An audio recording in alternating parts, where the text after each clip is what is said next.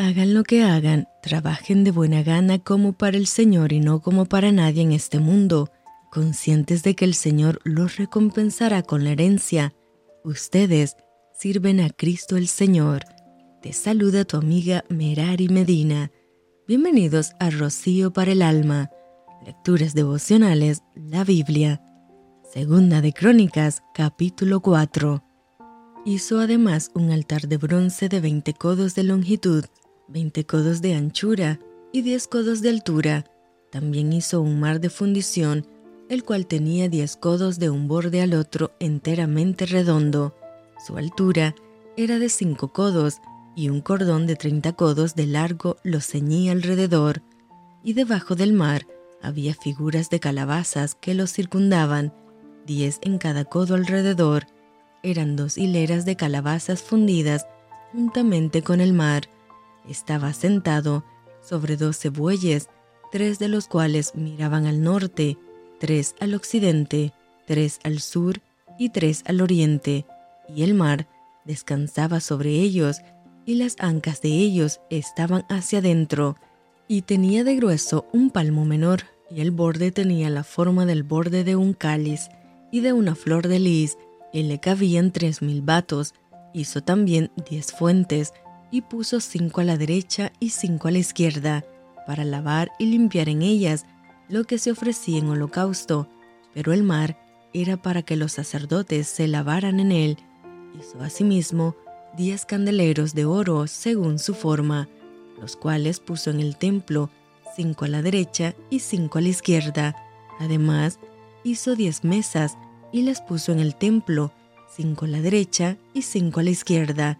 Igualmente, hizo cien tazones de oro, también hizo el atrio de los sacerdotes y el gran atrio, y las portadas del atrio, y cubrió de bronce las puertas de ellas, y colocó el mar al lado derecho, hacia el sureste de la casa. Hiram también hizo calderos y palas y tazones, y acabó Hiram la obra que hacía el rey Salomón para la casa de Dios, dos columnas y los cordones, los capiteles sobre las cabezas de las dos columnas y dos redes para cubrir las dos esferas de los capiteles que estaban encima de las columnas, 400 granadas en las dos redes, dos hileras de granadas en cada red, para que cubriesen las dos esferas de los capiteles que estaban encima de las columnas. Hizo también las basas, sobre las cuales colocó las fuentes, un mar y los doce bueyes debajo de él, y calderos, palas y garfios, de bronce muy fino, hizo todos sus enseres Hiram Abi al rey Salomón para la casa de Jehová. Los fundió el rey en los llanos del Jordán, en tierra arcillosa, entre Sucot y Seredata. Y Salomón hizo todos estos enseres en número tan grande que no pudo saberse el peso del bronce.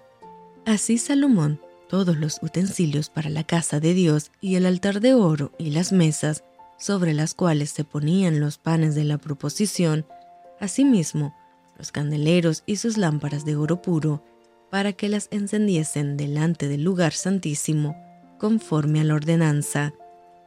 Las flores, lamparillas y tenazas se hicieron de oro, de oro finísimo.